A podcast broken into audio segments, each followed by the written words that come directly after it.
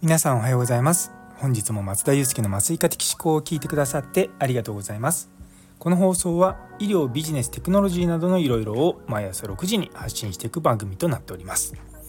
本日は睡眠と麻酔の違いということをテーマにお話しさせていただきたいと思います。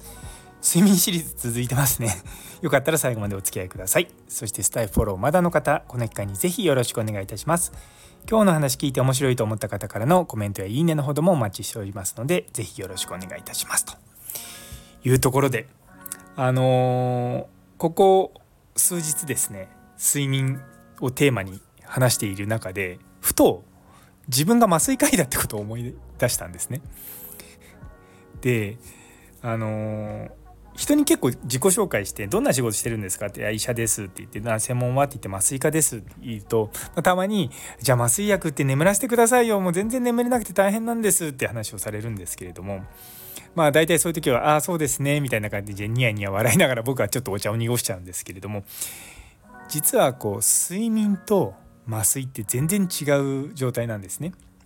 で睡眠ってどういうことかっていうと少しずつこういわゆる後頭部からアルファ波ってリラックスするような脳波が出てでそれが浅い眠りの状態なんですよね。そこから深い眠りになるとだんだんだんだんの脳波がですねゆっくりゆらゆっくりになるんですよ。でそうなったかと思うと急に脳波が覚醒するようなレム睡眠っていう状態になったりとかしてそれをこう繰り返すっていうのが睡眠の特徴なんですね。でよく一般的に言われるのがそのレム睡眠が出現するのがまあ90分ごとだからあの1時間半3時間4時間半6時間7時間半っていうような睡眠周期でまあ起きるとすごく覚醒がいいよって言われるのはそういったゆえんなんですよ。まあもちろんその厳密に言うとね年齢とともにそのレム睡眠が出てくるまでの時間が短くなったりとかあの長くなったりとかそういった周期がだんだんだんだん伸びていくとか、まあ、そういったのはいろいろとあるんですけれども、まあ、睡眠っていうのは基本的にその脳波がこう周期的にこう変わっていくっていうのがすごい大きな特徴なんですよ。じゃあ一方じゃあ麻酔薬ってどうう、ま、麻酔ってどういう状態かっていうと脳波が薬によってあの強制的にこう下げられの脳波自体がね抑制されるっていうんですけども普段脳波ってギザギザしてるんですけどもそのギザギザの高さが低くなってで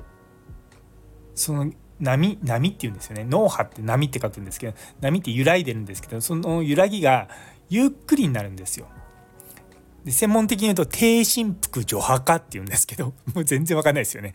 あの低振幅ってその脳波の幅が狭くなあのちっちゃくなって除波化っていうのはすごくあの波のですね周波数が下がるっていうことなんですよ。で最終的に麻酔薬の量って増やしていくと脳波が平坦になります。で睡眠中っていうのは脳波が平坦になることはありません。それはもう全然違うんですよ。で睡眠がさっきみたいにこう周期的にこう変わっていくのと違って麻酔中の脳波っていうのはほぼ一定なんですね。薬の量が一定であれば同じようなあの脳波でずっといくんですよ。なので人間多分8時間ぐらい睡眠するとあよく寝たなって熟眠感ってあるじゃないですか。でも麻酔は8時間やっても熟眠感ってあんまないんですね。たまにいらっしゃる患者さんとかでまあ一日中長い手術して終わって「あお手術終わりましたよ」とか言ってからあの目覚めてから「え先生これで今日の手術はどうなんですか?」って言って「いやもうだから終わったって言ってるじゃん」って思うようなっていうぐらいなそのあの多分僕らって睡眠してる寝てる時ってまあ何時間寝たかどうか分かんないですけども寝たなっていう感覚があるじゃないですか。睡眠してる間の時間感覚っていうのが流れてるんですよ。で麻酔中っていうのはそういった時間感覚がないんですね。なので患者さんからすると今さっきその、ね、なんか一瞬なんか眠ったなみたいな意識したけどまたパッと起きたような感じなんですよね。だそれがもう全然その睡眠と麻酔の状態の違うところなんですよね。だからその結局麻酔薬で眠っても熟眠感は得られないしレム睡眠が少ないので脳は休まらないんですよねだからあんまりこうまあいい方法ではないと。でたまにこう麻酔とちなみに鎮静でどう違うのって言われることがあるんですけど鎮静っていうのは例えば内視鏡とかの検査の時に使うやつなんですね。鎮静っていうのは呼べば起きるぐらいの軽い鎮静と呼んでも起きない強い鎮静があるんですね。で強くなれば強くなるほどあの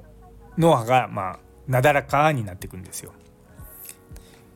で本当に軽い鎮静の、まあ、目をつむらないぐらいの軽い鎮静の状態って実は催眠術とかにかかりやすくなるんですね。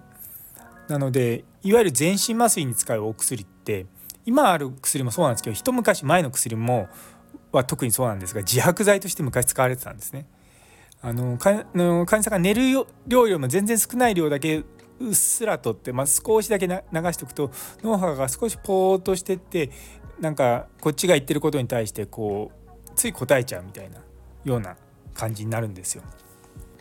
厳密に言うとですねかなりこの辺って脳波の周波数ととその幅振幅っていうんですけどそれによってさまざ、まなパターンがあったりとかあと同じ麻酔薬によってもその脳波の抑制されるパターンが違うんですね。で僕ら手術中にその脳波を見ながら麻酔の薬を調整することもあるんですけれども中にはそのこの薬を入れるとその脳波のモニターがうまくできないっていうのもあったりとかあの結構複雑なんですよね。あ、でも結構この睡眠と麻酔っていうことに関してはあんまりこういい研究がないっていうかそもそも睡眠の研究は睡眠の研究だし麻酔の研究は麻酔の研究で全然別軸にこう動いているんですよね。だからそういったものをこう統合するようなものってあんまり僕らの周りでは見ませんね。あの麻酔薬によってはすごく普通の通常の睡眠に近いパターンの脳波になる薬もあるんですけどもでもそれもあくまでもその脳波になるだけであってその通常の睡眠みたいにこう浅いものと深いもののなってからこうレム睡眠になるっていうようなことは起こらないんですね。手術中に僕らもそういったのを脳波モニターしててもそういったのは経験したことがないんでやっぱ麻酔薬っていうのは全然違うんだなっていうのは普段から思うことです。というところで睡眠と麻酔の違いお分かりいただけたでしょうか？いやなかなかね面白いですよね。あの僕もさすがにこの内容に関してはあの空で言えないのであのちょっと調べたりとかいろいろとしてるんですけども。そうそうそう、まあ、普段僕らが見てるのは その麻酔中の脳波なのであの神経内科の先生方とかだとあの睡眠中の脳波とかあと睡眠時無呼吸とかをね専門にされてる人たちもまた睡眠中の脳波を見るんですけどそうだからそういった薬の影響があるとまたちょっと違った感じになるんですよね。そうそうとまあそんな話でした。というところで、えーと、昨日のですね睡眠は質か量かというお話にいいねをくださった岡プラスさんゆいつむさんティーママさん姉ゾーニ先生森吉さんさやもさんラグビー先生べっぴんさんムーママさんノエルさんモニさんさらにコメントくださったあさみさん中村先生フラット先生どうもありがとうございます。いつも励みになっております。